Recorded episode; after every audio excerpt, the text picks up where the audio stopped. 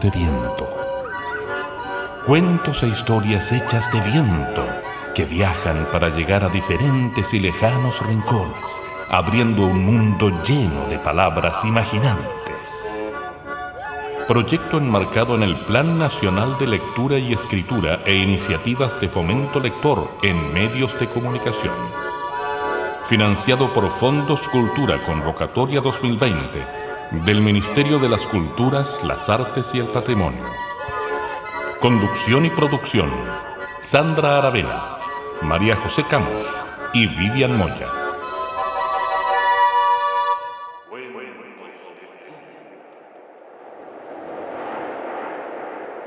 Si tú cuentas conmigo y yo cuento contigo, te regalo un cuento testigo.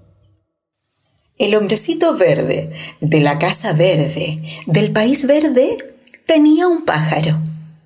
Era un pájaro verde, de verde vuelo. Vivía en una jaula verde y picoteaba verdes, verdes semillas.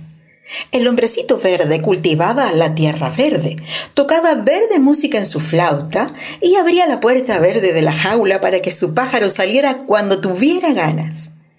El pájaro se iba a picotear semillas y volaba verde, verde, verdemente.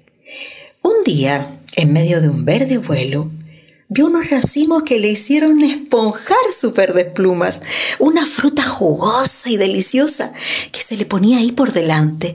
Entonces el pájaro dio unos brincos, se acercó a la fruta y picoteó verdemente los racimos hasta que sintió que lo invadía una gran alegría de color eh, naranja.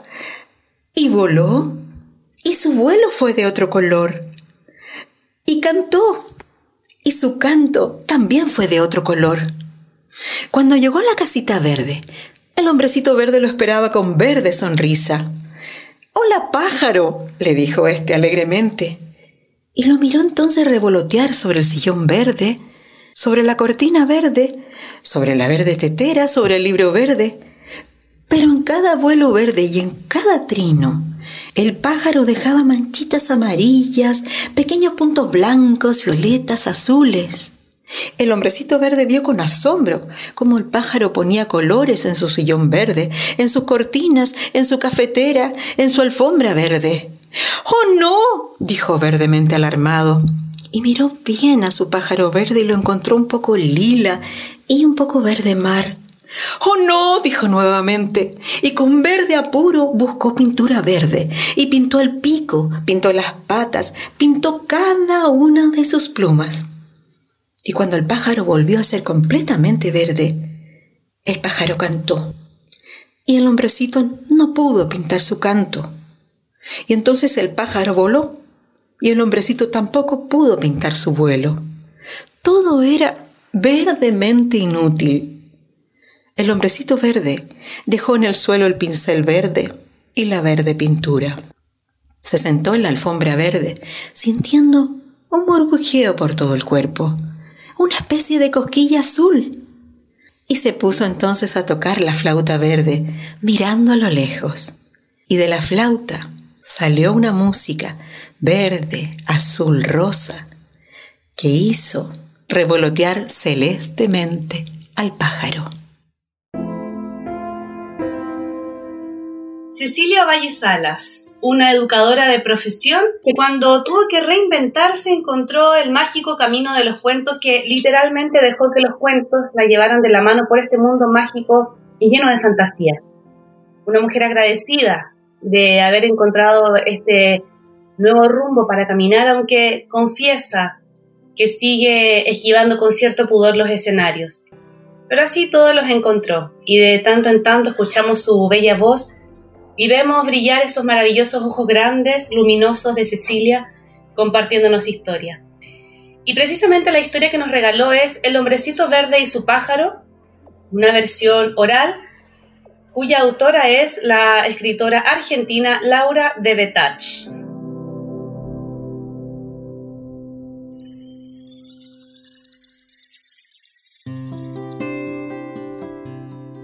Los cuentos tradicionalmente están llenos de hechizos, de conjuros, de milagros. Y en las vidas, como en los cuentos, sucede lo mismo. ¿Qué les parece pensar en esta aseveración? ¿El poder de los hechizos y conjuros también existe en nuestra vida cotidiana o tal vez solo existe en los cuentos y en la magia? Tal vez habremos sido víctimas de conjuros o hechizos en algún momento por ahí en nuestro caminar. El conjuro es ese conjunto de palabras que si se ponen en un orden mágico pueden someter la voluntad de alguien o de varias personas o de modificar sus destinos mediante el uso de la magia a veces brebajes, remedios mágicos, fórmulas, acciones de hechicería, oraciones repetidas, etc. Muchas veces los hechiceros y las hechiceras no saben el poder que tienen y ni siquiera sospechan que pueden tener esa capacidad. Incluso puede ser que cualquiera de nosotros o de nosotras, a fuerza de palabras y de fe, logremos modificar la voluntad de otros para hacer el bien o quizás no. De eso vamos a conversar en este programa número 23. De los hechizos y conjuros en los cuentos y en nuestras vidas. José querida, siempre traes a cuento tantas historias que pueden graficar lo que estamos conversando. Siempre traes a estas conversaciones esos pedacitos de historia que tanto nos gusta escuchar y esta vez te queremos pedir que por favor nos compartas esas historias que tienen hechizos y conjuros. Sí, inmediatamente se vienen a mi cabeza los cuentos de hadas, los clásicos, que estas historias están tan llenas de hechizos y de conjuros. Estos cuentos recopilados por los hermanos Grimm que llevan algunos 600 o 200 años acompañándonos, están llenos de esta, de esta magia está la Bella Durmiente, Rapunzel, Blancanieves. De alguna manera aparecen estas, estas madrastras, estas brujas, ¿no? Que hechizan objetos. Está también esto que tiene que ver con la transformación, con la mutación de un niño en un ciervo, de un príncipe en un sapo. Eh, está esa frase que, no, que dice hay que besar muchas ranas para encontrar un príncipe, ¿no?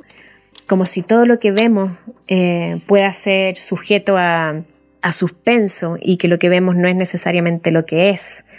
También cómo uno se enfrenta a los peligros por romper promesas o por jugar como las apariencias. Hay uno que a mí me gusta mucho que se llama El pescador y su mujer, que habla de la ambición, de la traición y de lo delicado que es eh, la dependencia en las relaciones humanas. Así lo, lo dice en este libro hermoso de los hermanos Grimm. Y esta mujer desea y desea y desea y le pide a su marido que le pida y le pide y le pida a un pez que está hechizado. Y le pide tanto, tanto, tanto, tanto. Bueno, no les voy a contar el final. Mejor, mejor lo, lo leen o lo escuchan ustedes mejor. Y hay un pasaje que es inevitable recordar de la Bella Durmiente, ¿no? Estamos, por ejemplo, en la fiesta que se organizó cuando ya había nacido eh, esta hermosa niña, tan esperada además, porque les había costado mucho tener a, esta hija, al rey y a la reina. Eh, se organizó esta fiesta con todo lujo y cuando estaban llegando al final, las hadas le obsequiaron a la niña unos dones maravillosos, la una con virtud, la otra con belleza, la tercera con riquezas, y así con todo lo que se pueda desear en este mundo. Cuando once hadas habían expresado ya sus deseos, entró de pronto la decimotercera, y como quería vengarse de no haber sido invitada sin saludar ni mirar a nadie, dijo en voz alta La hija del rey se pinchará a los quince años con un uso y morirá y sin decir ni una palabra más se dio la vuelta y abandonó la sala. Todos se habían asustado cuando en esto se adelantó la duodécima que todavía no había pronunciado su gracia y como no podía anular la mala profecía, siguió solamente a minorarla y dijo no será una muerte, sino un profundo sueño de cien años en el que caerá la hija del rey. Y así innumerables escenas llenas de esta magia, y de hechizos y contra hechizos también, porque en algún, de algún modo estos cuentos, eh, el recorrido de estos cuentos de hadas llevan también a, cómo, a cómo, es posible eh, deshacer estos hechizos o de algún modo tener conjuros para, para deshacer eh, esto que ha sido lanzado sobre, sobre los protagonistas de estas historias. Imagino que quedaron con ganas de poder escuchar o leer los cuentos tradicionales, ¿no? Abra cadabra, pata de cabra. Vamos a presentar el segundo cuento de nuestro programa. Vamos a escuchar a Roberto Espinal, Condorieles boliviano, de la ciudad de La Paz. Él nos ha regalado una historia que debo explicar un poquito porque se llama La gallina y es un cuento de alacitas. ¿Qué son las alacitas? Las alacitas es una fiesta tradicional que se realiza en la ciudad de La Paz en los últimos días de enero.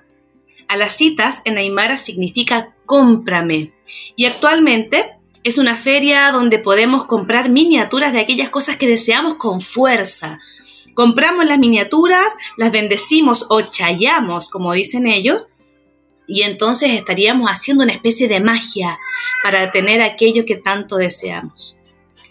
Por ejemplo, si quisiéramos tener una casa, podríamos comprarnos una casa en miniatura, chayarla y entonces se abren los caminos para que esto suceda. O un carro, o un viaje, o bien incluso resolver algunas cosas como trámites.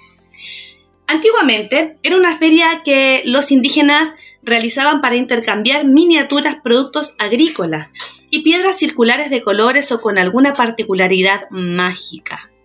Como dice la tradición, a las 12 en punto a mediodía del día en que se celebra la feria de la lacita, todos deben correr a comprar sus amuletos para que se cumplan sus sueños, metas y esperanzas para el próximo año. A la cita, a la arilia, se escucha corear por las calles y los vendedores y las vendedoras dicen, cómprate tu casita para tener vivienda, cómprate maletita para viajar por las playas y no te olvides de los títulos, porque al fin tu trámite termine y obtengas la licenciatura. Dicho todo esto, vamos a escuchar en voz de Roberto Espinal Condori, La gallina, cuento de alas citas.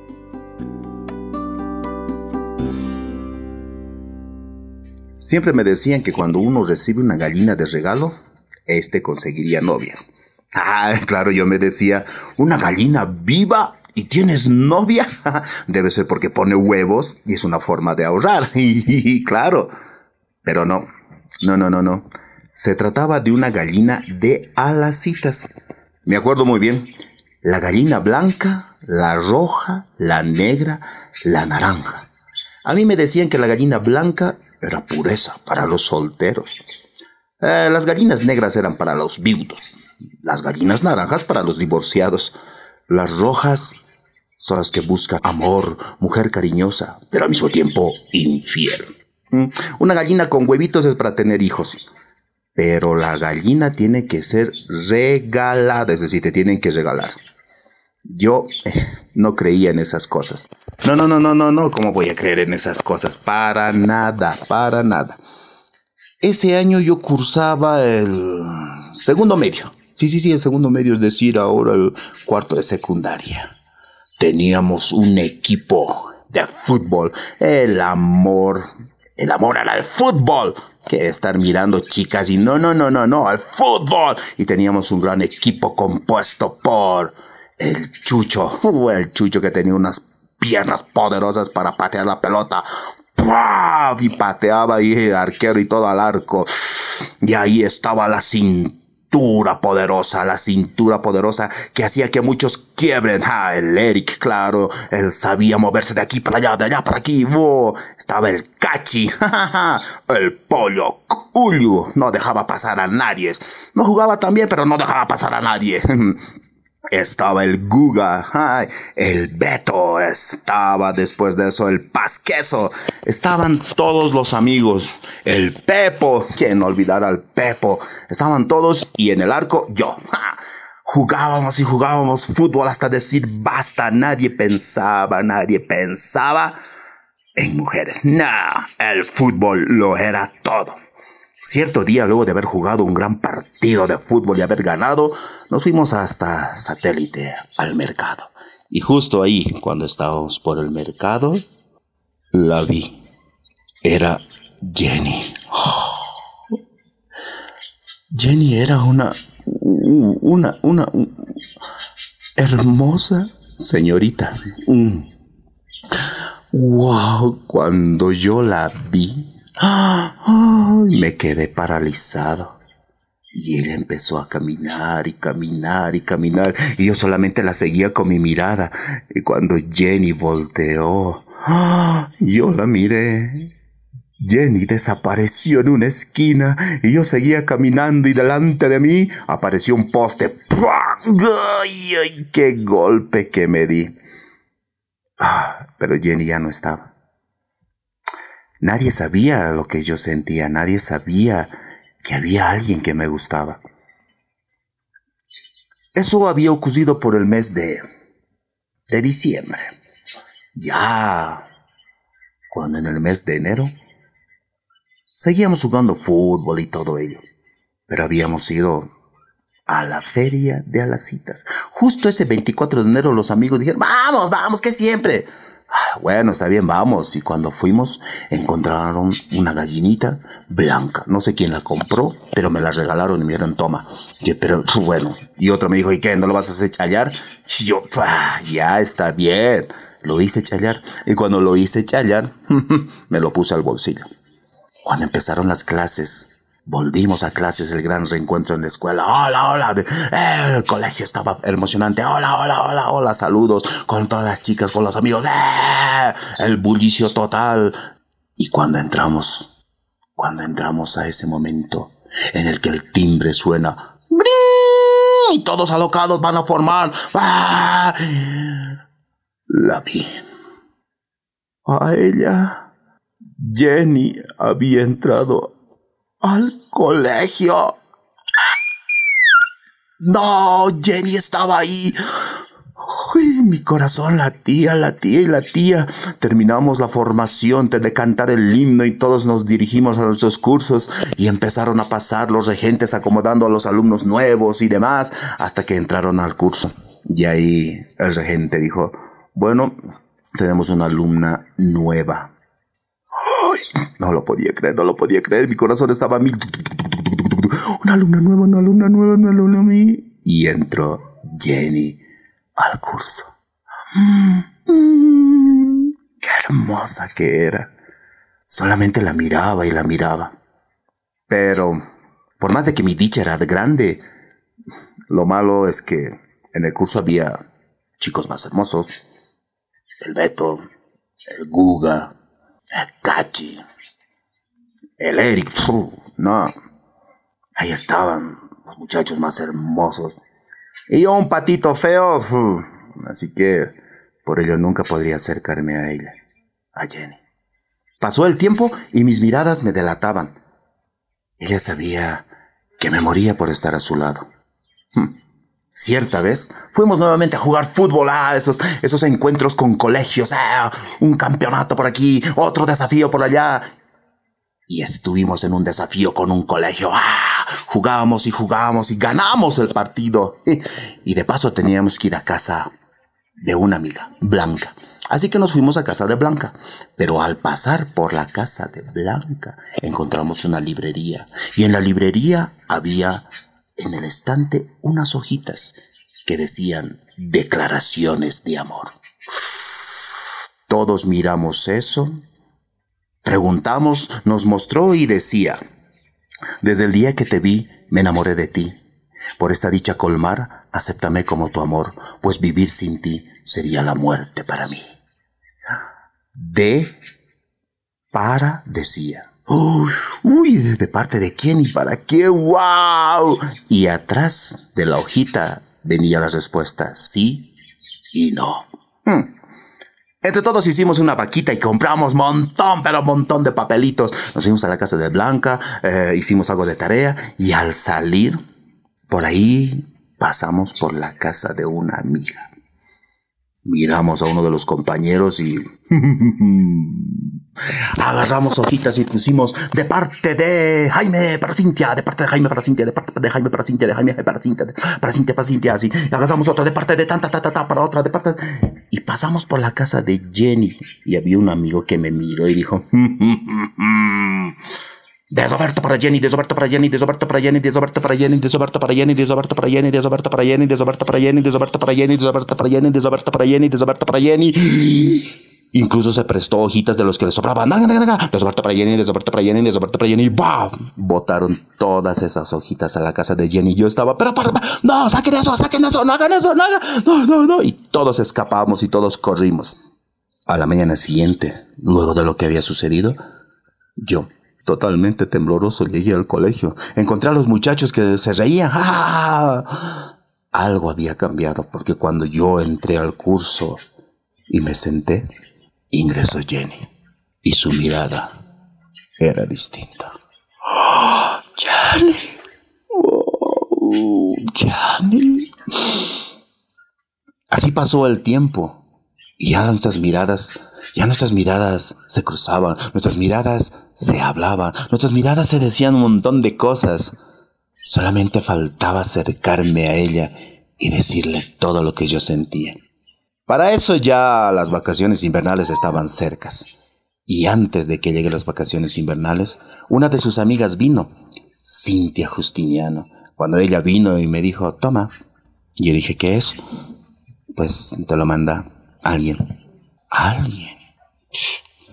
Cuando me dio el papelito y ella se fue, había el papelito y...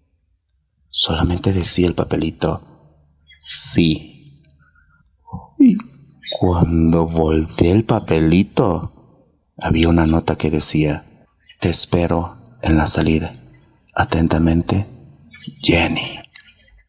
¡Oh! Y sí funciona, sí funciona, sí funciona, funciona, funciona. El tener una gallinita que te hayan regalado en las citas funciona, sí, sí, sí. Voy a tener una novia, sí, sí. Emocionadísimo, emocionadísimo. Estaba tan emocionado, estaba tan alegre que mi corazón solamente latía. Bum, bum, bum, bum, bum, bum, bum, bum, bum, bum, bum. Uy, las horas pasaban. La salida ya estaba cerca, mi corazón. No, no, no. Ya, ya, ya, ya, ya. Y cuando. Sonó el timbre de la salida. Me importó que todos jugaran. Paso timbre, paso timbre. No sé, creo que en cuatro me patearon. Paso timbre, pero yo estaba concentrado. ¡Jenny, Jenny, Jenny!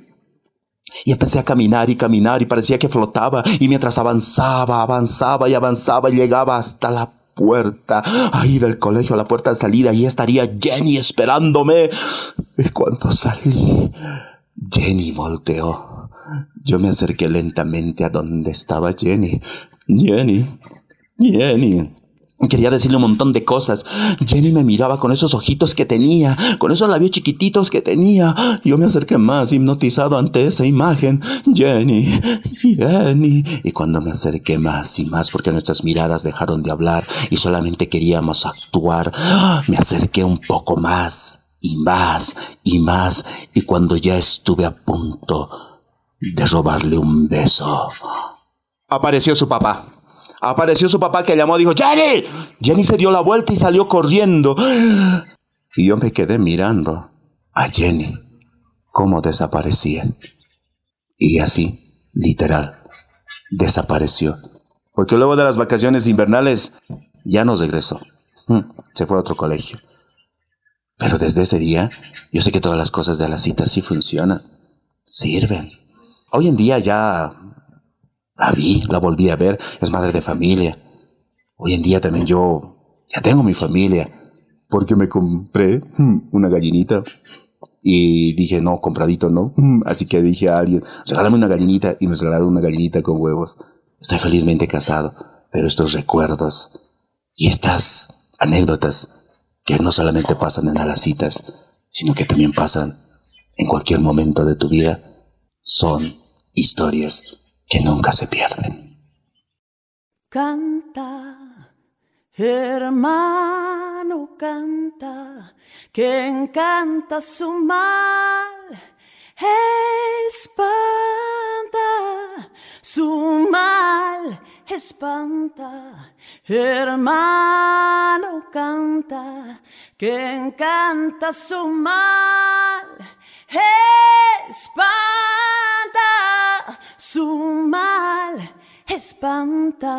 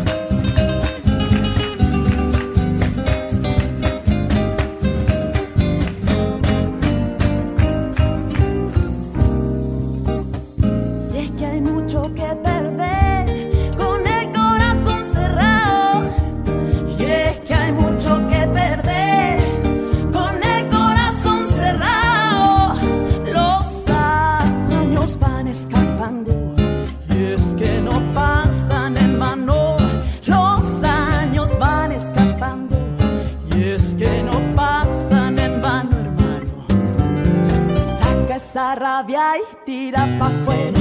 Saca esa rabia.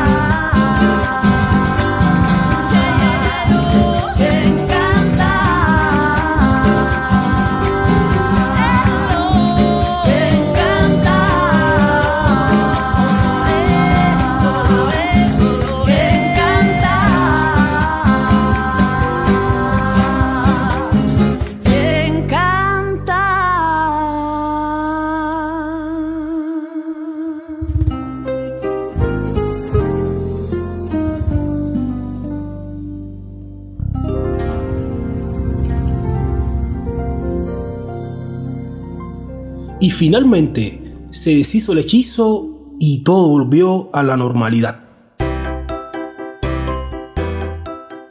Acabamos de escuchar en la historia a Roberto Espinal, más conocido como Sanquito en su personaje de clown. Es actor de teatro, titiritero, cuentacuentos y artista escénico hace 20 años, haciendo y viviendo del arte. Ha ganado un montón de premios, les voy a contar. Entre esos el payaso de oro y el payaso de plata en el Festiclown de Bolivia. Y además tiene el premio plurinacional Eduardo Abarao y el mejor cuento de tradición oral como reconocimiento en Medellín, Colombia, como el gran encantador. En la actualidad es pintor de casas, albañil y carpintero. Todo eso asunto de la pandemia y la escasez de trabajo que tenemos los cuenteros. Está comenzando en el camino de la escritura y la historia que acabamos de escuchar es de su autoría. Y luego escuchamos a Francesca Ancarola con la canción Espantamales. Francesca Ancarola es una compositora y cantante chilena de fusión latinoamericana. Su lenguaje musical combina la raíz folclórica sudamericana con estructuras y colores propios del jazz. Es una de las voces más prodigiosas y comprometidas en nuestro país. Vivi, ¿qué podrías tú contarnos qué te pasa cuando hablamos de los hechizos y los conjuros? Hola chicas. Mira, una de las cosas que más me resuena es que mm, los hechizos efectivamente nos condicionan. Y así como se dice, por ejemplo, que determinadas comunidades son borrachos o flojos, ese es un estigma que efectivamente condiciona a esa comunidad. Y de otras, en cambio, se dice que son trabajadores, orgullosos, en fin. En Chile estamos llenos de estos hechizos. Somos los ingleses de América del Sur, somos los jaguares. Cuando algo sale, sale mal, entonces la frase es típico chileno. O no es que yo sea racista, pero no quiero que mi hija se case con ellos. ¿Somos el oasis de América Latina? Esto de ir contra viento y marea a pesar de todas las señales. Esto yo diría son tiempos de sortilegios y de milagros. Uno de los más importantes para mí ha sido cuidarse, cuidar del vecino, cuidar a la comunidad. Y tal vez el milagro más importante de este ciclo sea moverse todos juntos tras una aspiración común. Tenemos harto que hacer. Qué maravilla poder ver la realidad en el lado A y en el lado B. Así como tenemos los hechizos y los conjuros, tenemos la posibilidad también de hacer milagros en nuestra vida cotidiana. Gracias por esa reflexión tan profunda, Vivi. ¿Y tú? ¿Qué me contáis? Tómese una pezuña de bruja y póngala en una olla con caldo a fuego lento. Cuando dé un hervor, agregue rabos y garras y dientes de roedores previamente aderezados en ajo. Case un par de lechuzas y arrójelas vivas, sin contemplación a la olla. Y añada también alas de cuervos. Mientras se mezclan las esencias y los aromas, eche todas las tripas crudas que tenga a mano y proceda a revolver sin dejar de repetir el conjuro. Para trasnochadores y tuertos, una sopa levanta muertos. Ponga al final algo comestible como medio kilo de fideos o trigo o lo que sea comestible. Alcanza y sobra para 13 convidados y sírvase con pelos de gato al gusto.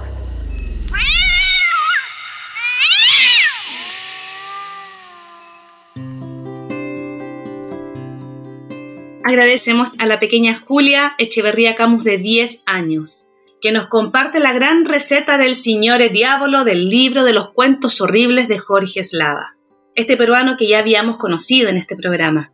Julia es una pequeña de ojos curiosos y de mirada creativa. Es de esas pequeñas que se recorren el mundo con la mirada y también con los abrazos, pero también con las letras. Es una pequeña que ha escrito historias y una de mis favoritas historias de Julia es la de un árbol que cansado de estar en el mismo lugar, salió con zapatillas en sus raíces a buscar otro sitio. Agradecemos esta maravillosa contribución que nos hace nuestra querida Julia. Y así comenzamos a despedirnos. Eh, Vivi, ¿hay algo que nos quieras comentar antes de irnos? Sí, para mí, una de las cosas más urgentes este año. Haga su sortilegio, pronúnciese, para que se haga el milagro. José, querida, ¿algo que nos quieras contar? Sí, estoy pensando en, conjuros y con esta idea que comentaba la Bibi de que los conjuros y los hechizos están en, la vida cotidiana y en la naturaleza. Y, y, me atrevo a dejarles a todos nuestros radioescuchas una misión. ¿Qué pasa si yo les digo o les contara que efectivamente hay árboles que caminan aquí en nuestro mundo? Observen la naturaleza y vean cuántas cosas mágicas y llenas de hechizo y de asombro hay ahí. Se los dejo como tarea. ¿Existirán? ¿Existirán? Esa es una gran pregunta. ¿Seremos capaces de generar nuestros sortilegios y conjuros? Les recuerdo que nos pueden escuchar todos los viernes desde las 5 de la tarde en nuestras plataformas digitales en fanpage de Facebook, canal de YouTube, SoundCloud, Evox, Spotify. En todos esos lugares nos encuentran como Cuentos de Viento. Agradecemos a Vivian Moya, a María José Camus las maravillosas reflexiones. Agradecemos a Cecilia Ovalle Salas. Agradecemos a Roberto Espinal Cóndori por sus maravillosas historias compartidas en este programa. Agradecemos especialmente a Nelson Golot en la técnica y edición de cada uno de los episodios de Cuentos de Viento y de su generosa contribución. Pero sobre todo, gracias, gracias, gracias a sus oídos, a sus almas escuchantes, a sus imaginaciones palpitantes. Cachitos de cabra, ojos de serpiente, patas de rana. Que nos encontremos la próxima semana.